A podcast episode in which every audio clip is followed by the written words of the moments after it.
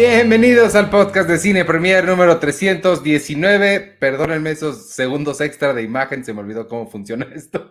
Literal se me olvidó que yo tenía que hacer algo, como ahorita, presentar a mi co-host. Charlie del Río, ¿cómo estás? Muy bien, Ivanovich, encantado de estar aquí. Eh, una par de días interesantísimos. Eh, todo lo que tiene que ver, por una parte, los preparativos de parte tuya y del equipo de Cine Premier pues para estar listos para la ceremonia, estar dando información, datos, notas interesantes y pácatelas que vienen las sorpresas. Pero poco a poco hablamos de eso. Yo, creo que ese no debería ser el tema principal. Sin embargo, es, es lo que todo mundo, pues a todo el mundo le llama la atención.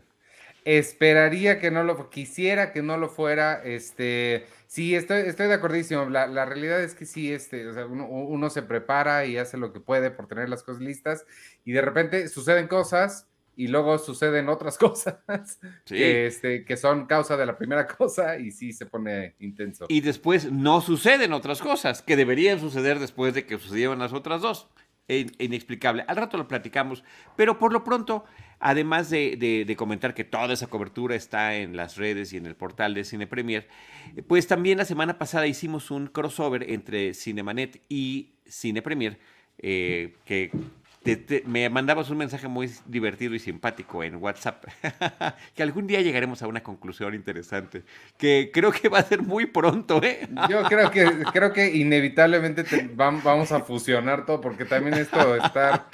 Yo no sé, yo nada más de, cine nada más hago este, pero tú eh, es este, luego el miércoles, entonces sí, este, pues no sé. Sí, varias cosas, varias cosas. Pero bueno, todo va bien. El, tema es que creo que lo que estuvimos platicando en ese programa rumbo a los Oscars, pues eh, tuvo mucho sentido porque prácticamente en lo que tiene que ver con las categorías y las favoritas, prácticamente eh, blanqueamos, creo, no, nos, no nos metimos en las categorías complicadas que serían los tres cortometrajes, el animado, el live action y el documental eh, pero en lo que tiene que ver con lo demás, pues básicamente sí, sí, todo iba conforme a lo esperado. Sí, creo que en, general fue una, entrega muy fácil de adivinar. Este, y eso que yo ahora como eh, no estaba, digamos que como normalmente, como antes hacíamos la revista impresa, pues yo ya estaba desde meses antes, ya muy empapado de todo. Y ahorita en una semana me pude poner al corriente de todas las predicciones, de todo, porque sí resultó muy fácil de, adivinar todo.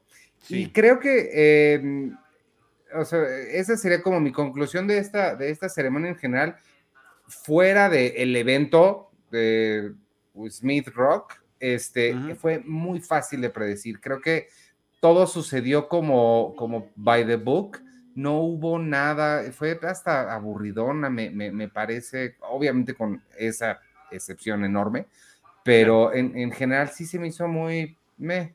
Sí, yo lo que esperaba eran las sorpresas que no llegaran. Esperaba que después del sindicato de productores y del eh, Screen Actor Guilds para Coda, pues que no ganara. No, o sea, ¿cómo creen? En serio, vamos a ponernos serios. Y pues lo dije en ese programa y lo repito ahorita, no es mi película favorita. No, eh, eh, comparándola nada más con esas otras nueve contra las que estaba nominada, creo que quedaba pues en, en el 10, no en el 1. Pero bueno, así es la cosa. Al final, creo que la sorpresa es que se llevó las tres eh, categorías en las que estaba eh, nominada.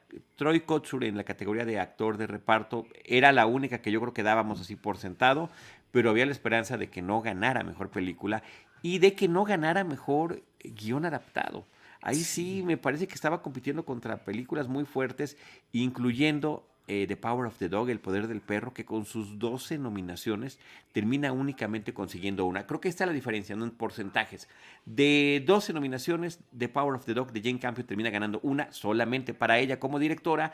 Y en el caso de Kodak, que solamente tenía tres, pues arrasó con esas tres que tenía.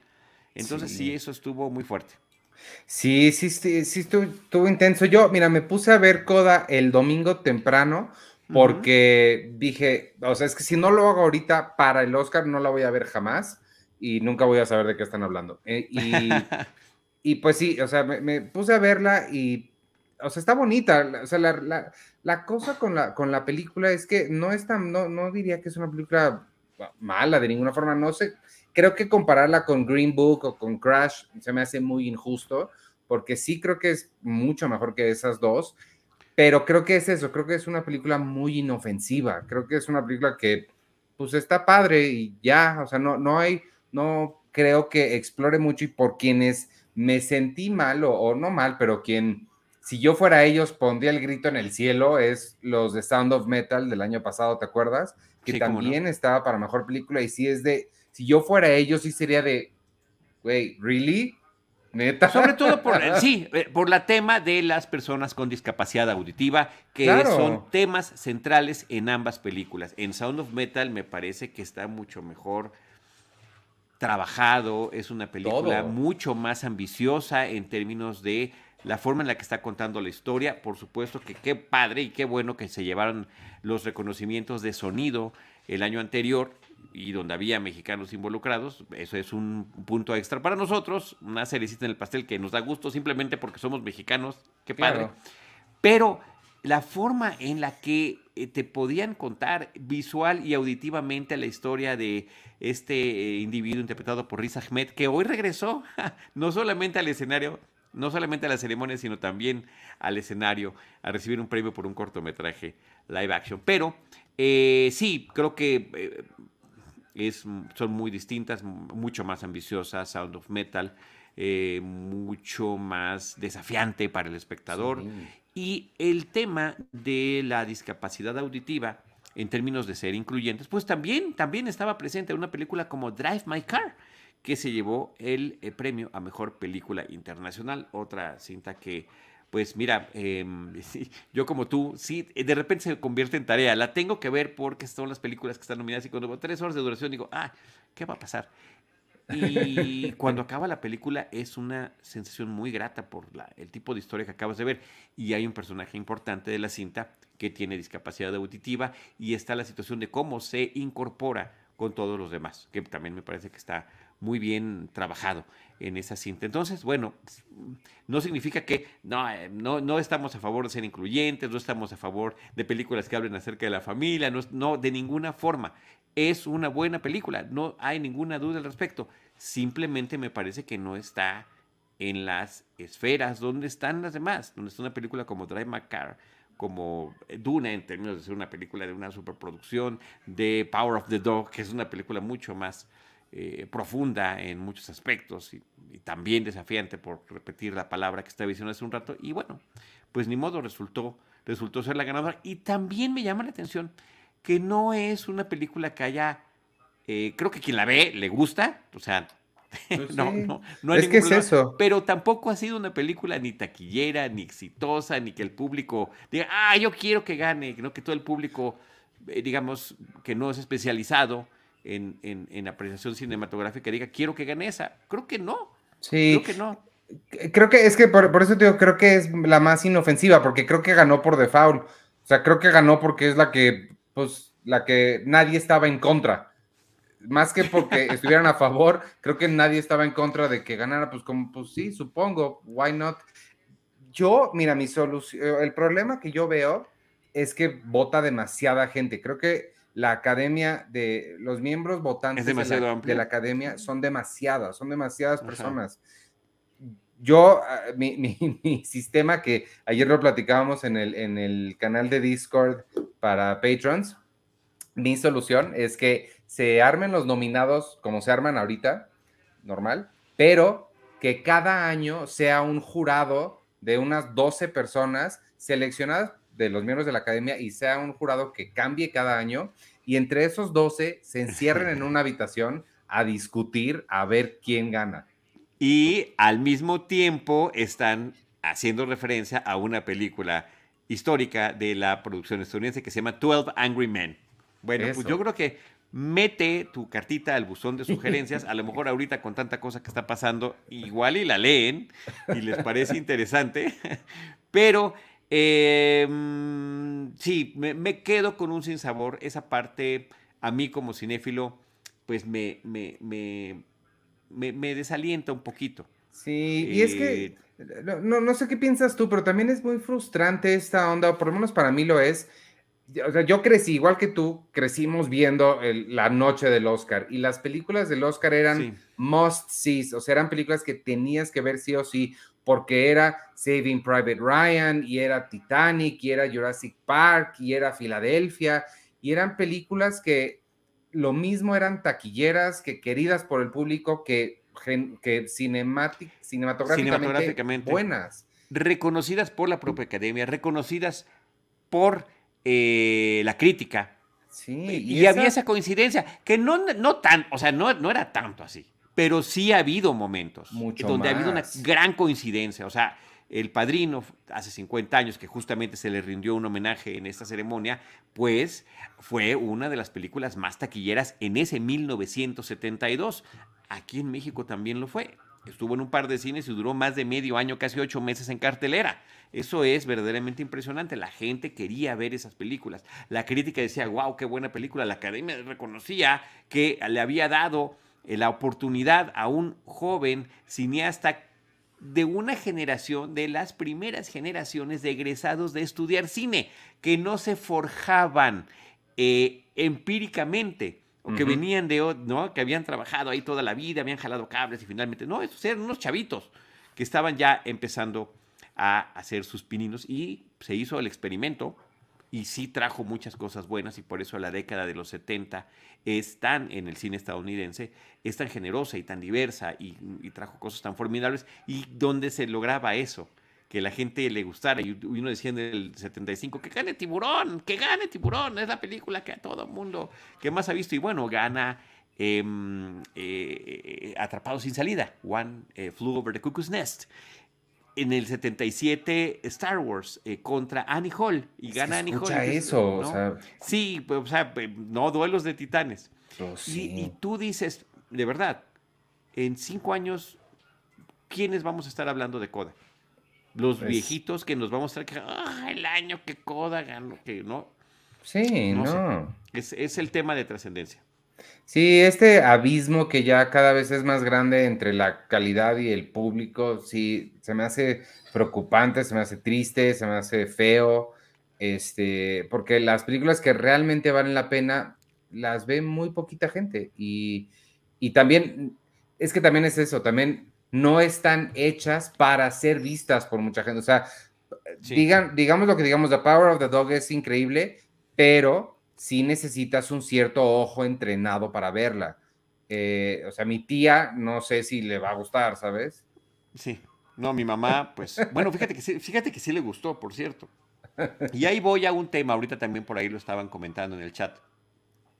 ¿Cómo viste a las conductoras del evento, Regina Hall, Amy Schumer y Wanda Sykes, en este nuevo esfuerzo de traer diferentes formas de presentar los Oscars? Ya vimos con anfitrión, sin anfitrión, con dos, con tres, se dividen, se juntan eh, y el tipo de bromas que hacen.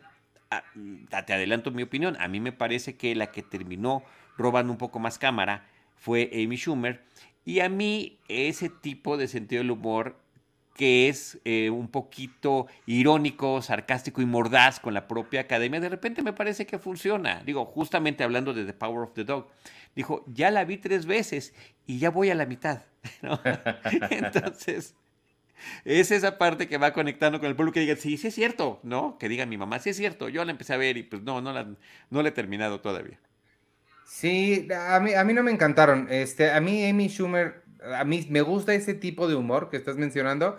Amy Schumer en particular a mí no me encanta, este, mm. pero, pero en general extraño mucho a Billy Crystal. Sí, pero bueno, Billy Crystal ya pertenece a una generación, o sea, pero, ni eh, siquiera cuando lo regresaron ya tampoco terminó de empatar. Pero espérate. Sí, sí, dime. Lo que, lo que extraño de Billy Crystal son las, específicamente las parodias que hacía. Y también eso me hace, nada más hacer referencia al tema pasado que hablábamos. Ninguna de estas películas como que se presta a, burlarte de ellas de esa manera. O sea, también las ah, películas... sí. sí, como que... Ahora pues también ya sería incómodo y sería súper políticamente incorrecto. O sea, ¿cómo te vas a burlar de Coda? ¿Cómo te vas a burlar de Power of the Dog? ¿No? Del tema que está abordando de preferencias sexuales y de no ciertas masculinidades de un personaje femenino alcohólico. O sea, ¿por dónde le entras? Está complicado. Entonces, bueno, pues el tema puede ser, pues ahí está, ¿no? Este, no, la, no, la, terminé de ver. eh, de Don't Look Up sí fue mucho más fácil burlarse. Pues y, pues también estuvo bien. Con la cámara eh, ¿no? Al full, full, este, full shot del, del director, ¿no? Es extreme close-up, perdón. Sí, estuvo bien, pero en general no, no creo, que podría sobrevivir sin anfitriones. No entiendo muy bien cuál es el propósito de los anfitriones en general. Pues era, sí, ser y los conductores a lo largo de toda la ceremonia, ser quien le da cohesión al evento, ser quien le da también de alguna forma identidad. Y por eso hubo eh, conductores que tuvieron tantas décadas participando. Bob Hope, en la generación de mi papá, por ejemplo, pues era ya el, el señor que debía estar conduciendo los Oscars. Y sucedió lo mismo con Billy Crystal para generaciones posteriores. Eh, y de repente llega ahí el tema de la incomodidad cada que hay algún cambio. Mira, de, a, mí no me disgustó Amy Schumer, me, me, gustaron algunas de las bromas que hizo. No me gustó cuando participaban las tres juntas. Ese momento en el que las tres salen disfrazadas, me parece que, haciendo una vez más la referencia a Billy Crystal, pues no tuvo el efecto, no fue tan chistoso me resultó incómodo. Las partes cuando están pasando entre el público y les hacen las bromas que los otros no están esperando, súper incómodas, súper incómodas. Y bueno, luego también hasta las que resultan políticamente incorrectas, pues sí, sí nos incomodaron a todos. Sí, sí estuvo raro ese momento. ya con incomodas a Jason Momoa es que algo no debe estar bien. sí, sí estuvo raro también ese, ese momento. Mm. El que yo creo que, que, no lo ha hecho tan mal eh, es Hugh Jackman, que por el título de unas películas que tiene, pues él mismo es un showman, es un gran showman, él canta, baila, hace bromas, este, puede hacer acción, hace muchas cosas, pero no sé por qué no terminó de amarrar el experimento de que él se nos convirtiera en nuestro host de los Oscars. Pues igual necesita como más veces, ¿no? También se van forjando y empiezan a, agarrar ritmo. Eh, no, no, no, le dieron suficiente tiempo, supongo.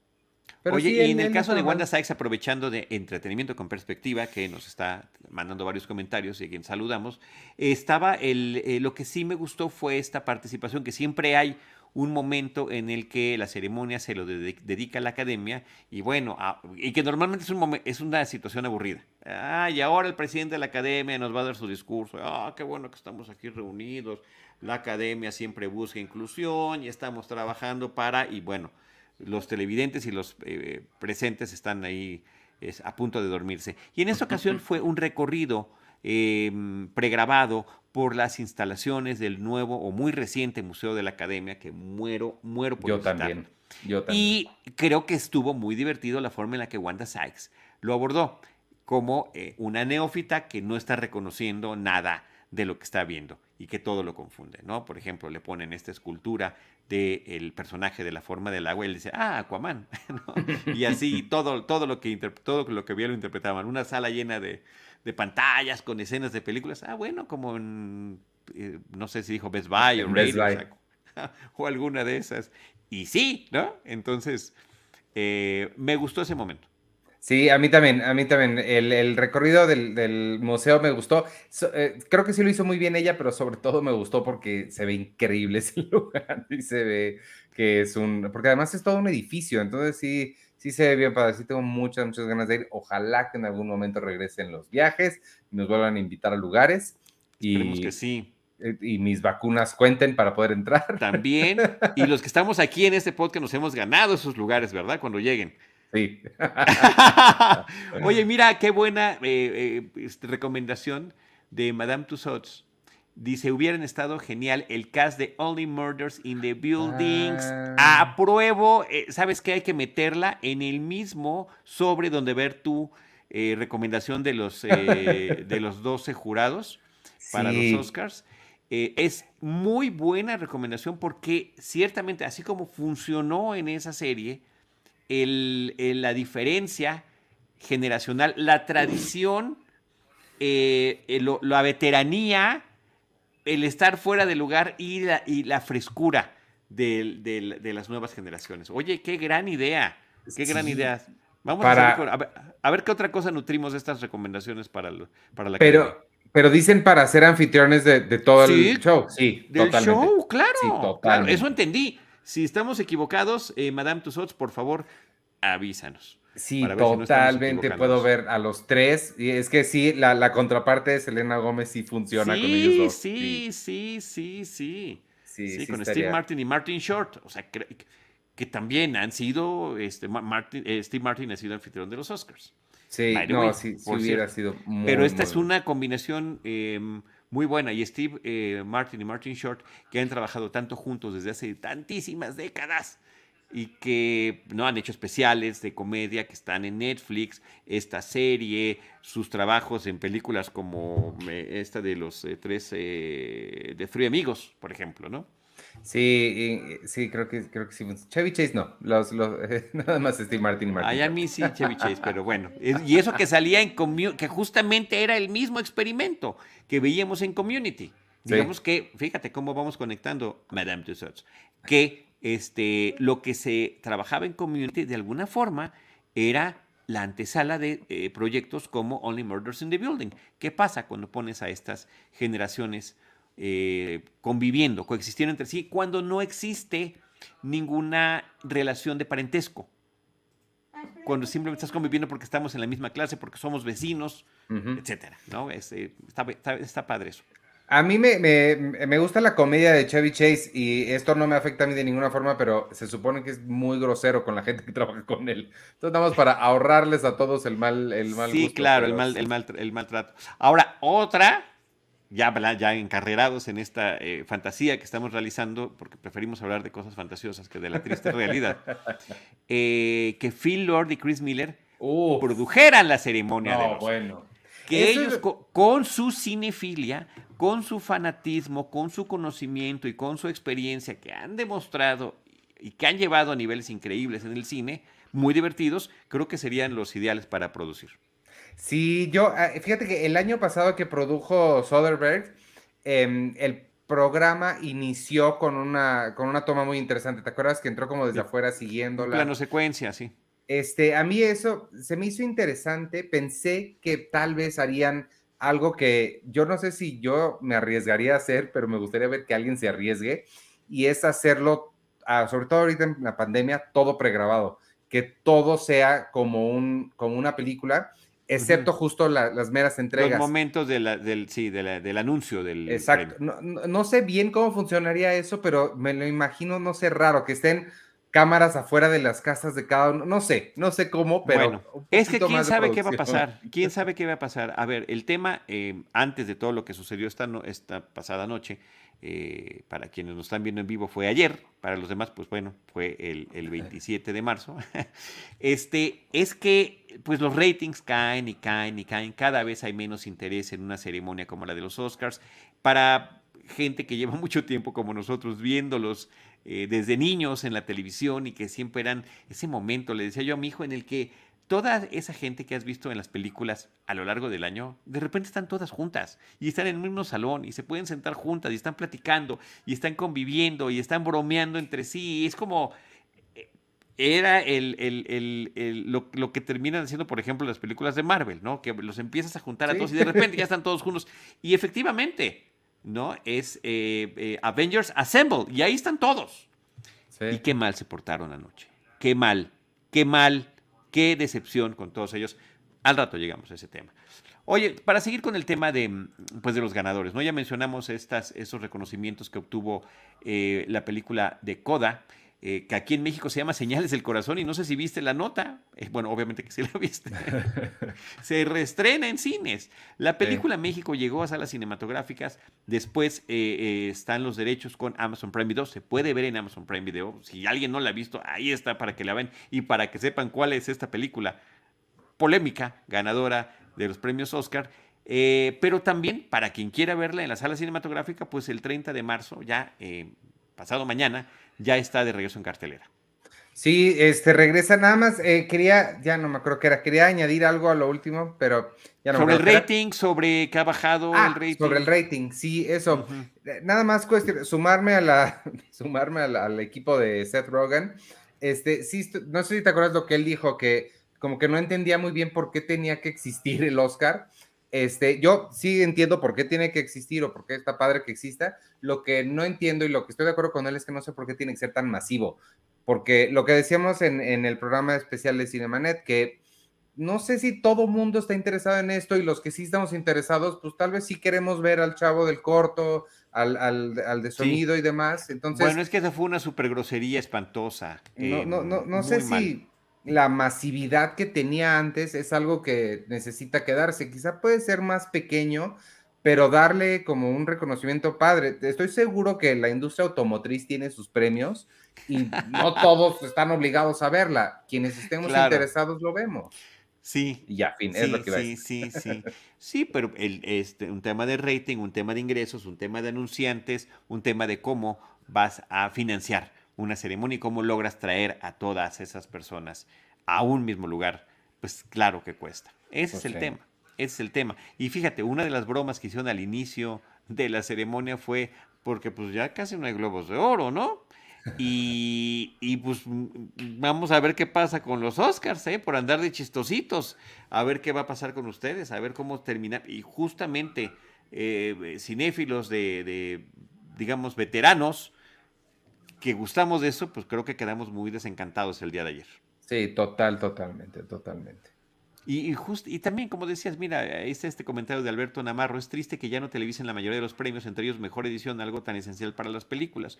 O inclusive, ¿por qué no ya en plataformas, en YouTube si quieres o donde sea, tener los premios de las de las eh, de los sindicatos, de los distintos sindicatos, que no nada más te estemos leyendo en redes eh, lo que ganó cada quien o cada cual. Hay, hay interés, hay públicos, cada vez todo está más focalizado. Es más, quienes nos están acompañando en un programa como este, pues es gente que tiene un interés muy particular por el cine, por las plataformas, por las series. Y no es así de que vamos a estar en el canal 2. Pero si nos quieren en el canal 2, no estamos opuestos Sí, a no, no hay darle ningún formato. O- puede ser el 4 también. O en radio. Acuérdate que yo estoy en una continua audición para que esto se convierta en un programa de radio. Ah, sí, cierto, y- cierto, y cierto. tal vez Ya, en mi caso regresaría a mis raíces. Sí, pues ahí está esta situación, que, que sí me parece eh, pues eh, de- digna de mencionar. em, querían hacer una ceremonia diferente con esas anfitrionas, eh, la inclusión de un papel más preponderante de los números musicales. Las hermanas Williams, Serena y Venus, son las que abren la ceremonia y mandan a un número musical que además no estaba ahí en el Teatro Kodak, eh, justamente para, para presentar la canción de la película de King Richard que habla sobre su papá y su, eh, y su vida en los inicios de su pues, pasión por el tenis. Entonces, eh, sí estuvo eh, distinto, hubo ese ímpetu, pero otras cosas terminaron distrayendo. La película Dune es la que se lleva seis premios de los 10 a los que estaba nominado, de todas estas pues categorías que yo siempre digo, Ivanovich, están combinando lo artístico y lo técnico. Eh, Se lleva el score de Hans Zimmer, se lleva la fotografía, se lleva la edición, se lleva los efectos especiales. eh, y, y creo que es un reconocimiento importante eh, cada uno de estos premios que se lleva la película y que em, terminan sumándose, ¿no? Para presentarnos este espectáculo. También eso me daba un poco de esperanza. Igual y gana Duna al final, ¿no? Eh, pero bueno. No, espérate a la segunda parte. Yo creo que la segunda cumplió. parte. Sí, pues sí. eh, Como el Señor de los Anillos. repitiendo ese tipo de esquemas. En fin. La, la que sí me gustó mucho, que digo, es, es eh, agridulce porque era nuestra selección. Ambos habíamos escogido dos oruguitas para que ganara y no ganó. Estuvo padre que ganara la de James Bond. Sí, dos al muy padre. llevan, este, Muy padre.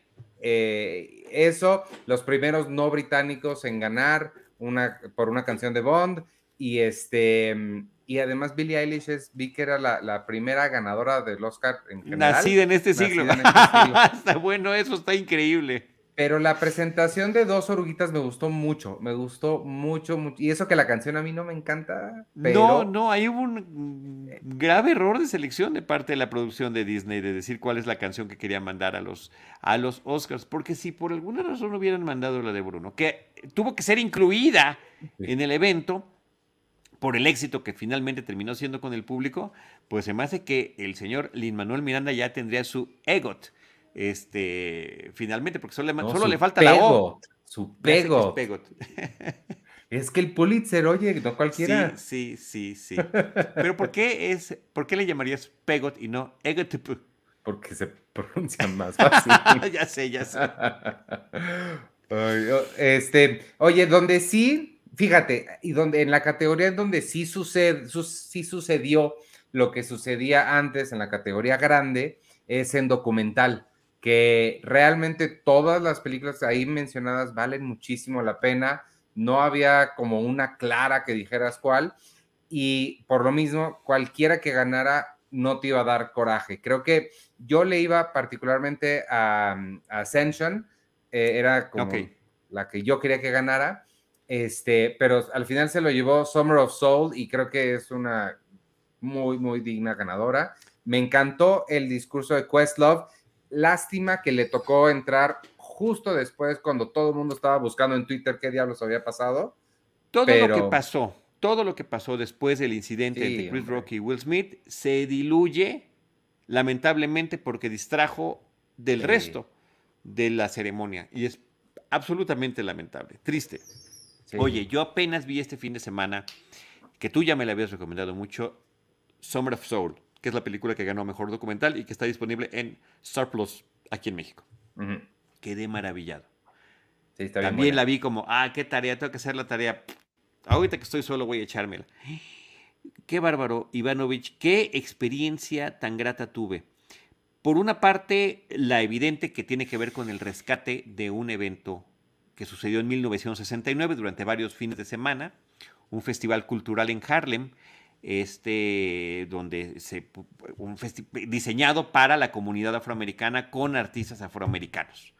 Era un, eh, para los, y, las entrevistas con quienes asistieron, encontraron gente que asistió de niño o de joven y que ya ahorita pues ya están grandes, y también de algunos de los que estuvieron en el escenario, de algunos intérpretes.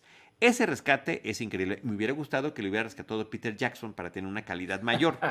Eso hubiera sido ya mi super hit.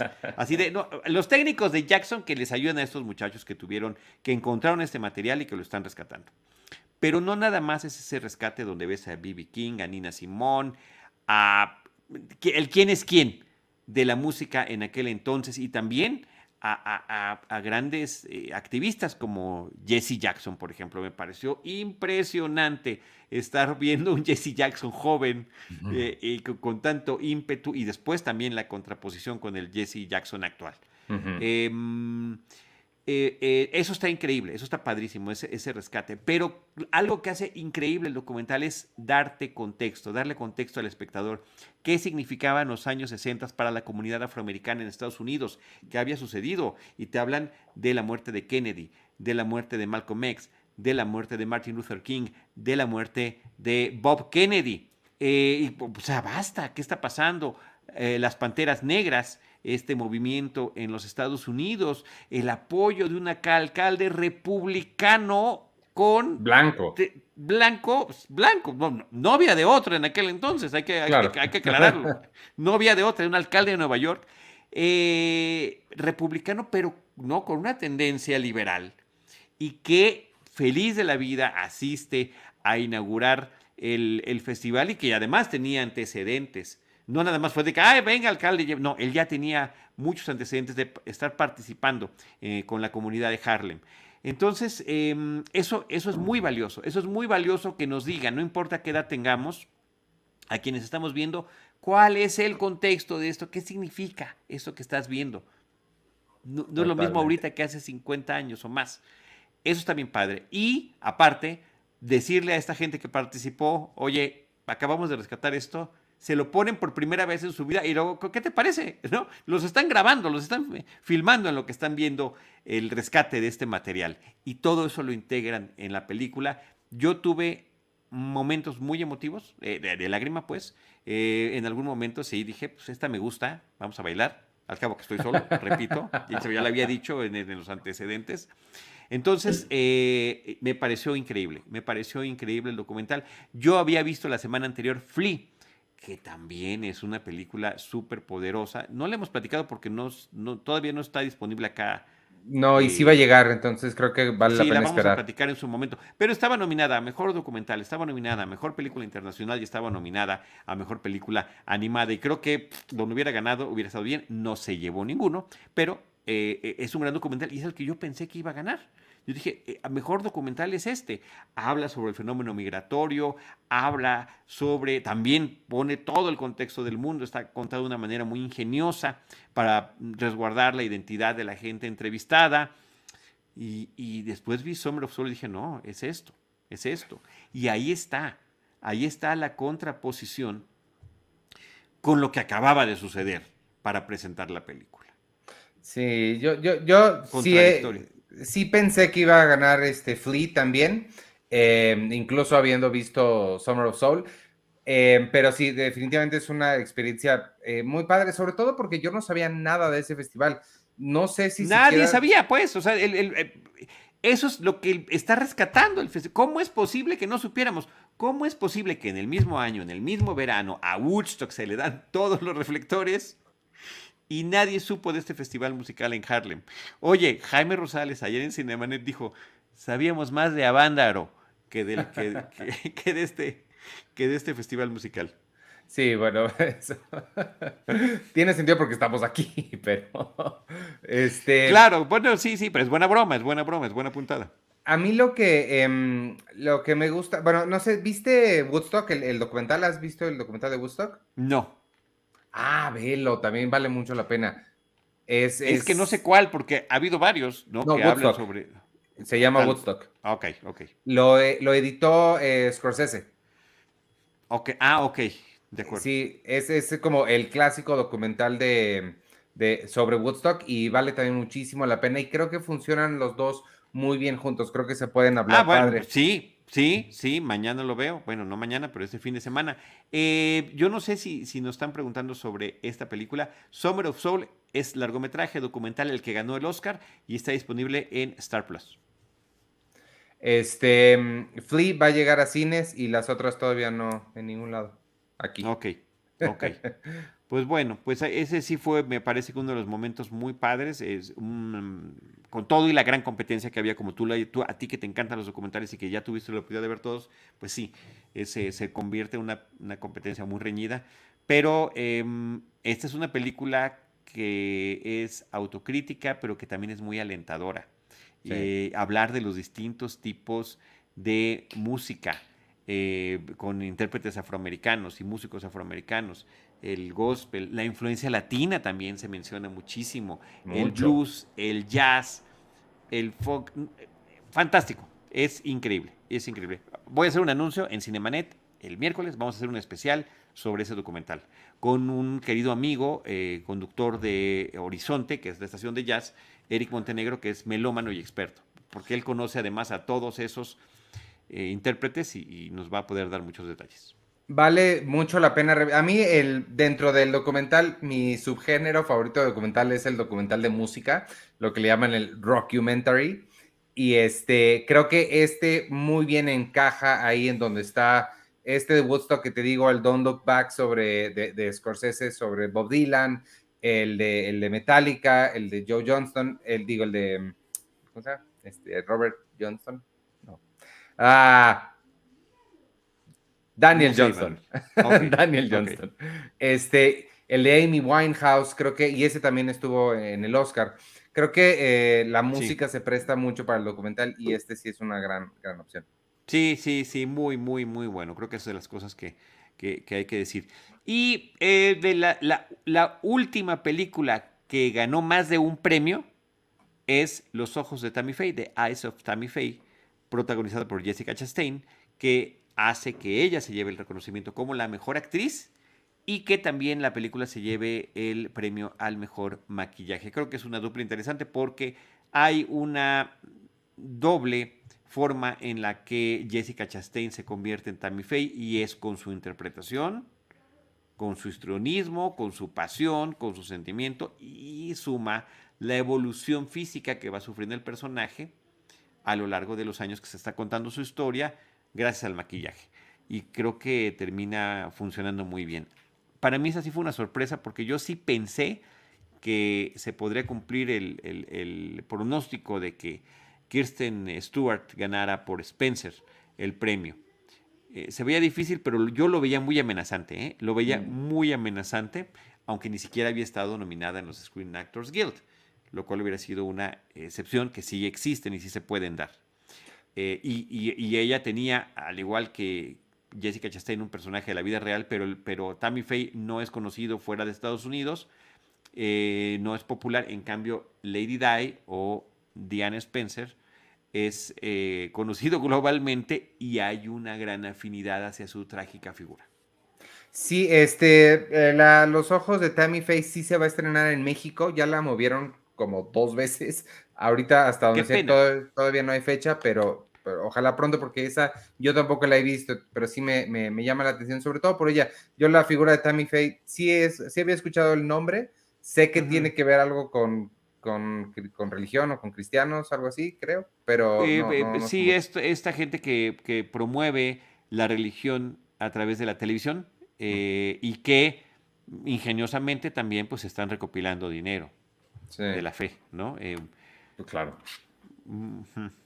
Oye, ¿qué pensamos de, este que están platicando aquí en, el chat? Está buena la charla, esa es otra charla. En lo que está en el chat lleva su propia dinámica. Yo ya me perdí, pero cuéntame.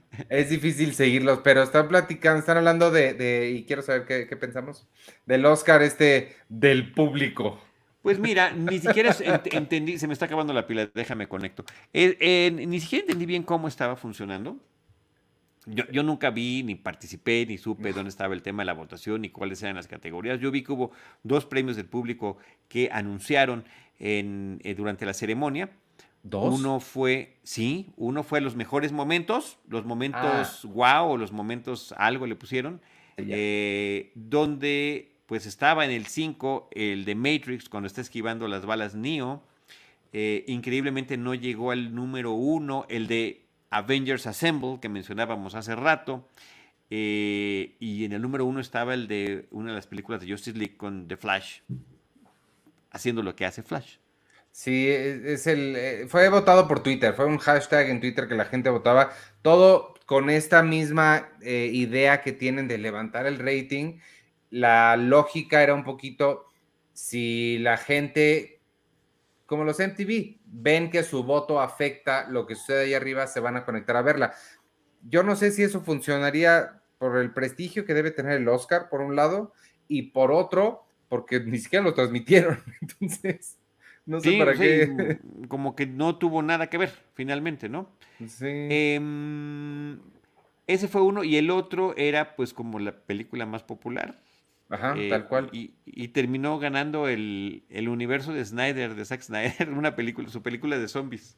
Pues sí, porque pues, es que Zack Snyder sí tiene muchos seguidores y pues cuando se trata de votación, espérate a que haya una película de BTS y esos van a ganar hasta el, Oscar normal de mejor película. En algo salieron, salieron en algo.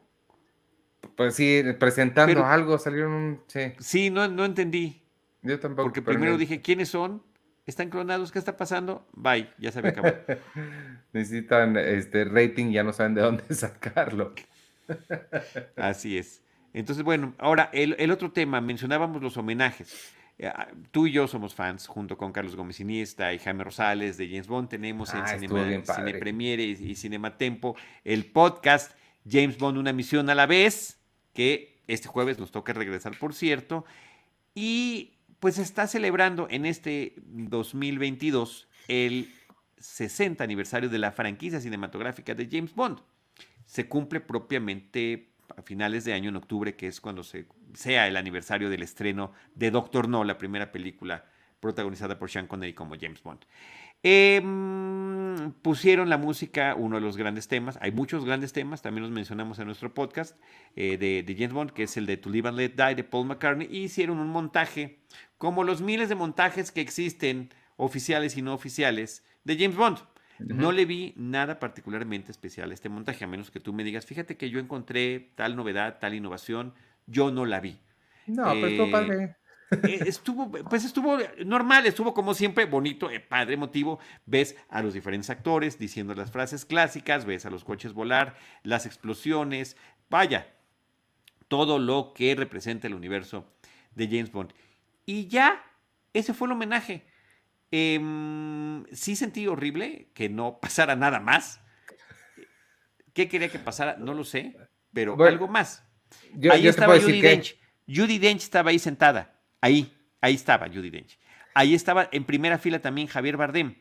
Y ahí estaba también Rami Malek. Nada más tres personas que han participado en las películas de Bond, recientes y no tan recientes como el caso de Judy. Eh, diablos. Que aunque sea que las presenten, mínimo vincúlalo a la presentación de la, de la canción de No Time to Die de Billie Eilish. Sí. ¿Sí me explico? O sea, sí, claro. lo sentí. ¡Ay, qué padre! James Bond. Bueno, bye. A mí, a mí me gustó el, momento, pero sí entiendo lo que dices. Sí, estoy, creo que no. He, visto mejores eh, montajes, pero sí. Eh, sí. te puedo decir que, pudieron haber hecho, sobre todo porque fue como un mini tema de la ceremonia, las reuniones. Reunieron al elenco de Pulp Fiction, reunieron al elenco de Juno. Claro. Sí, era como. Sí. ¿Por qué no reunieron a nadie? Ok, no se nos ocurrió. Ahí están tres. Ahí están. Así, mira, ¿no? pero además todavía están vivos y muy bien varios Bonds. O sea, hubiera estado padre verlos juntos. Claro, claro. Siempre fue una, hubo una dificultad, ¿eh? No, no, no. Trataron de hacerlo y nunca se terminaban de dejar. Creo que Sean Connery era muy especial en ese sentido. Pues, eh, y ya que se pone un especial en todos los demás, también se ponen sus moños y nunca terminó de amarrar. Pero ahorita que es nada más Daniel Craig y este eh, Pierce Brosnan. Timothy Dalton. Ah, claro, Timothy Dalton. Ahí está, no creo que sea. ¿Qué está haciendo no, Timothy yo Dalton? Creo, a ver, yo también creo que hubiera estado padrísimo. Nadie me hubiera hecho más feliz. Así como fue muy bonito ver entrar a Francis Ford Coppola en el 50 aniversario del Padrino, escoltado por Robert De Niro, eh, que no entró hace 50 años, sino hace 48, pero ok, es Robert De Niro y es, y es Vito Corleone en la segunda película, que es la precuela y secuela, con Al Pacino. Padrísimo. nada más que estén allí, wow fue como tan solemne el momento que ni De Niro ni Al Pacino hablaron, nada más venían acompañando a Francis Ford Coppola. Lo que sí, mira aquí alguien lo acaba de decir, Félix dice, a mí no me gustó ese montaje de El Padrino con música hip hop, a nadie le gustó, no sé qué, qué estaban pensando, qué pasó, qué hubo allí, le restaba relevancia a lo que estábamos viendo. Sí, a esas frases icónicas y momentos clásicos. Y de por sí ya suficiente relevancia le estaba restando que también vino después del incidente. Sí. Entonces, todo eso sí se. Sí, ese eso, pero verlos juntos ahí arriba sí está padre. Sí, igual que el de Pulp Fiction. Bueno, que llegue Uma Thurman vestida como si hubiera llegado de la oficina con John Travolta, eh, Samuel L. Jackson, el portafolio brillante. Y yo todavía dije, a lo mejor aquí hubo algún tema de alquimia y alteraron el contenido de este sobre que merecía ser alterado por la que acababa de suceder. Pero pues no. No sucedió. Pero sí, ver echándose su pasito a Oma Thurman y a, John Travolta me pareció sensacional. Igual el de Juno, eh, muy emotivo. Y también, mm, pues obviamente peca la curiosidad y es parte de la presentación, quién había sido Ellen Page en aquella película y en muchas otras tantas que ya se presentó desde el año pasado como Elliot Page. Eh, y, pues, con, su nueva em, eh, imagen y su nueva identidad, con su nueva identidad de género. Y, también descubrir que su voz cambia. Sí, totalmente. Este, oye, está preguntando, además quiero, sí, esta sí la quiero contestar.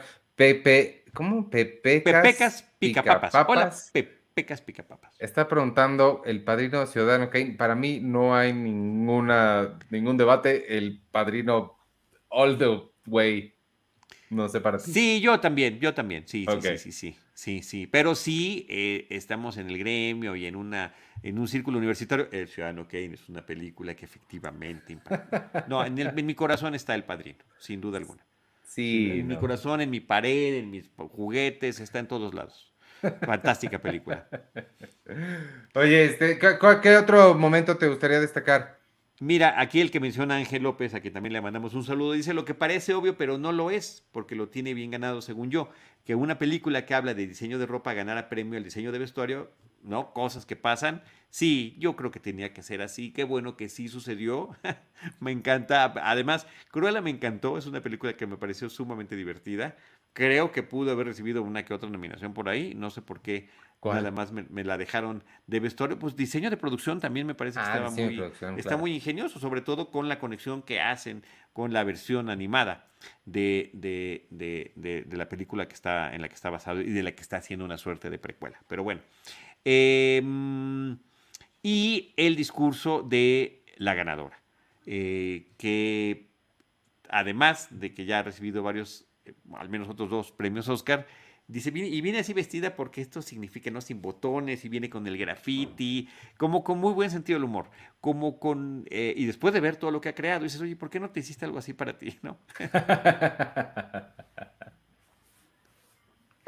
Pero era parte de su statement, ¿no? De lo que, de, lo, de, de, su labor, de lo que está demostrando. Sí, totalmente, creo que sí. Este... Jenny Vivan, Jenny Vivan nos está recordando Madame Tussauds el nombre sí le queda, le, queda muy bien y creo que esa como honestidad eh, cándida se ve, siempre se agradece. Una persona como muy genuina, ¿no? Como que no, de cero pose. Lo que, lo que sí también, eh, regresando a Coda, este, la verdad a mí sí me da un montón de gusto ver a Eugenio Derbez ahí. Me gustó sí, a ver, que sí, también. escenario. Claro, la preponderancia que le terminan dando. Dentro de la película, pues funciona su personaje. Es también, y ellos mismos lo dicen, es también un tema de inclusión, tener a un latino en el reparto. A mí, yo nunca lo he tratado, pero lo he visto. Lo he visto comportarse en público desde hace muchos años.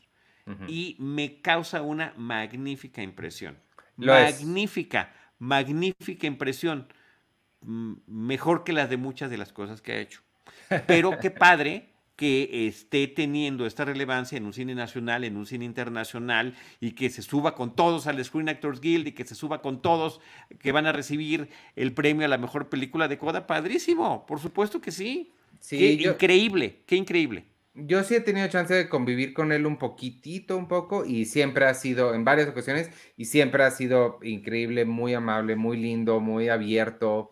Y lo mismo de Mian Bichir también. O sea, creo que esta gente que llega tan lejos, no es coincidencia que sean así. O sea, sí creo que, que esta, o, la, al menos la forma en la que se presentan con la gente ayuda al lugar al que han llegado.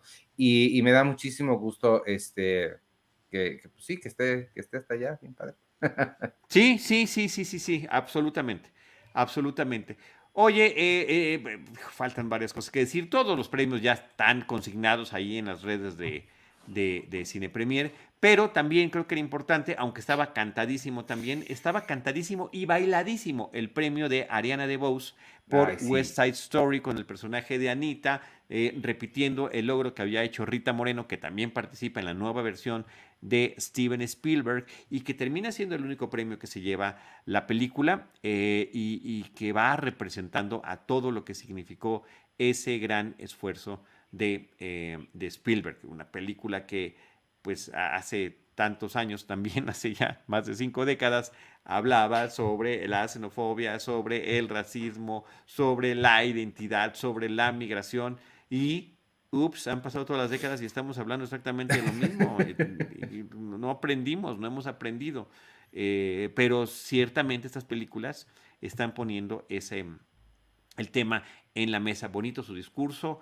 Eh, ella se ganó mi corazón eh, antes de, de, que yo siquiera supiera que iba a participar en West Side Story con la serie que he recomendado aquí muchas veces, que se llama Shmigadun. Seis episodios, una serie que es homenaje y parodia al musical fantástico. Ella es uno de los personajes muy interesantes. Entonces, ahí está esta referencia y este reconocimiento de ella. Y si alguien preguntaba que si ya habíamos hablado del, actor de reparto, pues ya habíamos hablado del reconocimiento de, Troy Kotsur. Sí, este, bueno, de, de, Ariana me acabo de escuchar un podcast que hizo con Mark Maron y este, su historia está bien padre. La historia de ella está bien padre. Cómo llegó, cómo, desde los, dice que desde los cuatro años está bailando y, y todo el trabajo que le, que le, costó llegar y todo lo que sufrió y demás. Y luego, este, habla de, de obviamente habla de, de Hamilton y de su llegada a Spielberg, que sí es sí, sí, que no se le imaginó, que y además no sé si lo contó ahí en la ceremonia, ¿no? Que de repente, o no sé dónde lo vi, que Spielberg fue a una presentación de Hamilton y dijo, yo quisiera que tú participaras. O sea. Eh, y, lo, está increíble. Em, en dónde, no sé si en dónde, decíamos el podcast de Mark Maron, que se llama WTF. Este, yo a Mark Maron lo conocí por las plataformas, ¿eh? Ivanovich, tú llevas décadas conociéndolo. Décadas, ¿no? Sí, no, sí, décadas. tampoco tanto. De un par de décadas, sí, 20 años, ¿no tienes de conocer a Mark Maron? No, no, no. No, lo conocí, lo conocí como en 2010, 11, cuando estuve en Filadelfia, que fue 12, 2012. hace ya una década, pues, una, una, una, una década. Ok, dos lustros, para que suene más bonito. Ándale. Pero sí es un gran personaje. Yo, yo lo terminé conociendo por esta serie de, eh, de las luchadoras. Ah, Glow. Glow. Qué padre serie y qué gran personaje tiene él. Y luego ahí mismo en, Netflix vi un par de sus eh, stand-ups y son fenomenales. Y he escuchado por tu recomendación su podcast, donde va, bueno, entrevistado a todo mundo, ¿no? Todo mundo. A Barack Obama también. Sí. En alguna ocasión sí. Todo mundo. Sí, no, no, no, no, no, está increíble. Y bueno, qué padre que entrevistó a Ariana DeBus. Ve su show, se llama Maron. Eh, por ahí lo consigues en internet. ok, guiño, guiño. Ajá. Perfecto. Este, pues bueno, ya podemos hablar del incidente, ¿no? Eh, el increíble y terrible y trágico, lamentable, patético incidente en el que por una pésima, grosera broma de Chris Rock a Will Smith y a su esposa Jada Pinkett Smith pues a ella, de él no se estaba burlando, de ella nada más. Es que estaba hablando de las parejas y yo creo que sí es el tema, porque había pasado de una pareja a otra. Había hablado de Javier Bardem y de Penélope Cruz. No puede, eh, le decía a Javier Bardem, no te puedes ganar el premio si, si Penélope no se lo gana. O sea, si ella no se lo gana, tú vas a estar rezando porque se lo gane Will Smith. Y Will Smith, eh, ojalá que te lo ganes y, que a tu esposa le vaya bien con su película de G.I.J. Nos. Y y ahí es donde ya se quebró todo.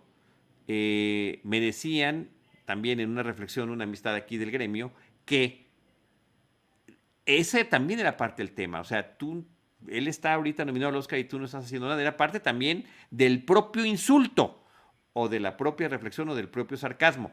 El hecho de decir eso, no nada más exclusivamente por el tema de la calvicie, la alopecia, el tema eh, que tiene ella. Este, pero bueno, eso no, ya no, no, te estoy entendiendo. ¿Cuál era el...? Sí. Tienes al lado una pareja que es Javier Bardem y Penélope Cruz. Los dos están nominados al Oscar principal como actor y como actriz. Y pasas con otra pareja y nada más está el nominado. Y a la otra dices, bueno, pues ojalá que te vaya bien con G.I. Jane 2. Ah, ya, ok. En términos de que sus trayectorias profesionales no están yendo ya de la misma manera como en algún momento lo pudieron haber estado. Sí, este, sí. sí, sí, pueden ser cosas que están ahí. Está mal todo, está mal. Todos esos insultos están mal. Pero ¿cómo respondemos con el insulto de 50 mil maneras? Empezando con una que es ignorándolo, ¿no? Pues sí. Eh, en una noche tan importante, con una audiencia global, levantarte, dar una bofetada, regresar, gritar eh, eh, estas palabras ofensivas que cualquier persona con discapacidad auditiva hubiera entendido porque fueron lo suficientemente claras en el momento en el que las estaba diciendo, además, dos veces por si no había quedado claro. Y una, una cosa más añadida esa, Will Smith cuando era rapero, siempre, siempre, y era muy claro, era una de las, de las cosas que lo definía, fue muy claro en que él no necesitaba decir groserías para ser exitoso en el rap. Entonces, la imagen que se ha cultivado él a lo largo de 25 años, la echó hacia la basura. Sí, terrible. A ver, ¿a, ti te ha tocado? Sí. Es a mí dos veces. Es una adorable. Una, por Cinemanet, no es cierto, una por Sinergis y una por Cine Premier. En, en contacto directo con él. Sí, yo, una en México y una en Hawái. Es un en, en, persona, en este tipo de entrevistas, divertido, carismático, alegre, ocurrente, con anécdotas. enorme su carisma. Y con ¿Qué regalos. manera de tirar todo eso? ¿Qué manera de tirar todo eso? Ah, te dio este, tu cubo cu- de Rubik. este cubo Rubik, yo lo fui a entrevistar por En Busca de la Felicidad, que es donde él arma estos. Y este, los dice, nos estaba presumiendo que aprendió a armarlos en un minuto. Y ahí traía, nos pidió a toda la mesa, era una mesa redonda, que lo deshiciéramos. Y mientras contestaba la siguiente pregunta, se puso a armarlo. Yo estaba sentado Guau. junto a él, me lo dio y aquí está. Sí, es una persona increíble, Will Smith. Sí, bueno, esa impresión teníamos. y de repente resulta que hace esto. em, y, y a mí me preocupa todo, todo, todo. La violencia, la ira, eh, las ofensas, pero también me preocupa por parte de la producción. Ahí se quedó, nadie lo sacó, nadie le quitó, nadie reprimió. ¿Me explico? Nadie contuvo. Sí. Nadie contuvo. Y después de ese desplante, todo mundo le siguió aplaudiendo. Esa es la parte que no entiendo y la parte que me eh, descorazona por completo. O sea, Totalmente. no hubo, no hubo ningún tipo de señalamiento. A ver, todo el tema desde hace muchos años por parte de la academia es tratar la inclusión, eh, la paz. eh, la- to- no todos somos felices, todos somos buenos, vamos a hacer un mundo mejor, somos los liberales del universo y eso estamos premiando en las categorías, pero en el escenario estamos haciendo otra cosa y como público estamos diciendo otra cosa completamente diferente. Es, puedes hacer lo que quieras, aquí nosotros te cubrimos. Eso es lo que yo interpreto. Ya Claro. 24 horas después de haber visto todo esto y, perdón, su eh, discurso de recepción del premio, pues no, no lo vi, sí vi muchas lágrimas, o sea, yo siento que él quería ganarse ahora un Emmy por su interpretación. De, eh, porque además se las dio de ofendido y aprovecha el personaje que, que hizo en, de King Richard, de Richard Williams, para decir qué hubiera hecho Richard Williams. Richard Williams era un hombre que defendía a su familia y yo lo que quiero darle al mundo es amor. O sea, yo entiendo la contradicción que está, toda esta sarta de contradicciones que estaba diciendo. ¿Qué tal si hubiera hecho una película con Quentin Tarantino? O una película sobre Hitler. O sea, ¿qué hubiera hecho? ¿Qué le hubiera hecho a Chris Rock? O sea, Sí. si, es, si eso es lo que está, lo que está diciendo. No, no, no lo comprendo. Me supera. Eh, y, y qué pésima. Y todavía se va con su Oscar a que lo graben, getting jiggy with it, eh, ¿no? A bailar toda la noche, sin consecuencias. Sí, sin sí, consecuencias. pésimo, pésimo, la verdad, su, su, su reacción. Creo que a mucha gente se nos cayó una muy buena imagen que, que, que teníamos. Este, y lo, lo que dijiste, creo que es clave, clave lo que, lo que dijiste al principio. Creo que había 23 otras formas, de, no solo, mejo- o sea, más decentes, más elegantes, sino más efectivas, porque automáticamente así él está quedando mal. Había una manera en la que Chris Rock no solo quedara mal, quedara peor que lo que ya había quedado por hacer ese chiste. Este, y- que es y- ignorándolo y que es, ¿no? Eh, claro. O sea, sí, no, no, no, no sé. Y, y lo que hace las cosas peores sobre la, la insensitividad, insensitividad. ¿Sí? La falta de sensibilidad. La falta de sensibilidad. Lo, o lo insensible. de, de Chris Rock es que hace eh, 10 años, en 2009, hace ratito hablábamos de que yo soy muy fanático de los documentales y por eso sé cosas como que él en 2009 hizo un documental que por cierto es muy bueno, que se llama Good Hair. Ese documental se trata sobre la importancia y el valor emocional que tiene el cabello para las mujeres y en particular para las mujeres afroamericanas. Entonces, Chris Rock sabe perfecto lo que significa para una mujer como Sí. Jada Pinkett Smith perder el pelo. Y aún así va y dice, o sea, sí, sí me parece, o sea, por lo que, por todo, Todo, por todo, lados mal. mal, todo. Y justamente cuando están a punto de dar este, este premio al mejor documental, donde todos los documentales están abordando temas muy importantes que están eh, subrayando su relevancia en cuestiones de valores, de historia, eh, de contexto a, a la sociedad estadounidense y global y ellos hacen esto, pues es súper archi recontra lamentable. Félix dice, la cara de Lupita Ñongo lo decía todo. Lupita Ñongo estaba sentada atrásito de Will Smith, estuvo a cuadro mientras el otro estaba diciendo sus eh, groserías y, este, y ella estaba impasible. Está como para que le den otro Oscar.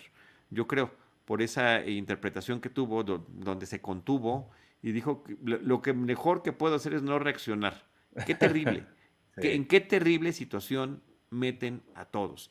Y meten a la industria, y meten a la academia, y meten al público. La bofetada fue para el público, la bofetada fue para todos, las groserías fueron para todos.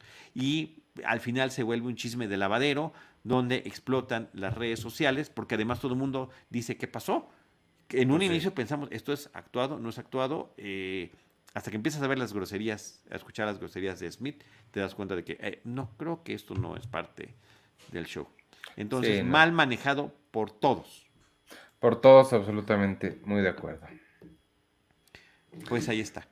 Este, pues eh, vámonos, si te parece bien, si estás de acuerdo, vámonos despidiendo porque al rato, a las nueve, amigos, regresamos con Seinfeld, un episodio a la vez.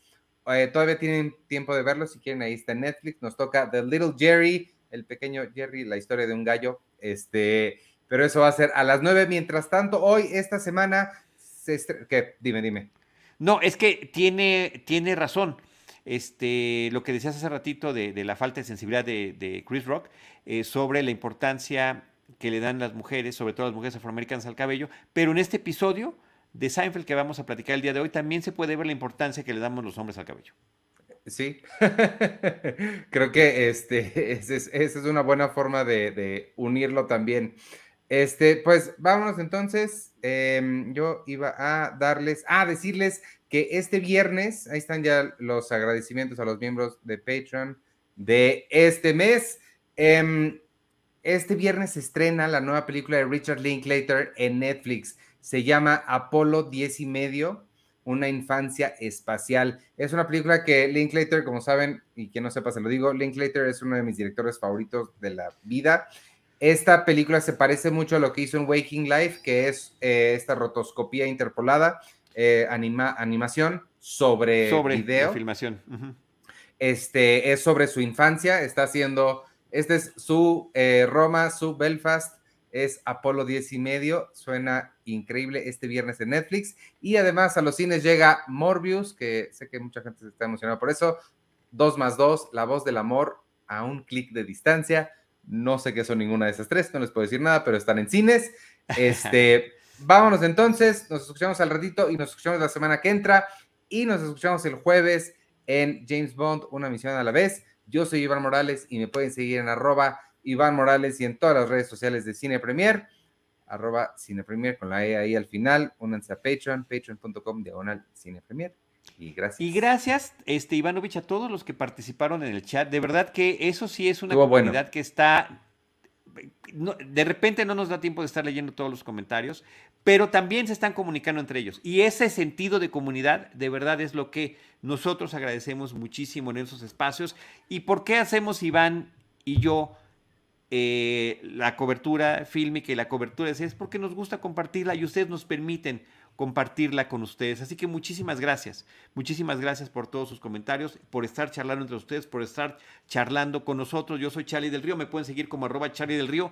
Si alguien no me sigue, regálenme ese poquito de amor a través de un pequeño este, eh, like por ahí. Por ahí puse unos comentarios que le fueron muy bien. Eh, de mi reflexión que tuve anoche mismo dos o tres tweets que puse, eh, que casi nunca tengo así tanta respuesta, pero sí, sí hubo muchas sobre estos temas. Gracias a todos. Gracias, Ivanovich. Adiós. Y ah, mira, está diciendo Víctor, la plática sigue en el Discord de Patreon y sí, se pone muy buena. Entonces, continúan allá, vámonos allá a platicar. Este, y ya, ahora sí, adiós. el podcast de Cine Premier es producido por Cine Premier y Producciones Jimba. Consulta todo nuestro contenido en cinepremier.com.mx. Y si te gustaría apoyarnos y todo el trabajo que hacemos, ve a patreon.com diagonal cinepremier y considera unirte a nuestra comunidad. Recibirás acceso al cine club, boletos para el cine cada mes, talleres, pláticas, podcasts exclusivos y mucho más. Es a través de nuestro público que todo lo que hacemos es posible. Para información comercial, escribe a ventas cinepremier.com.mx.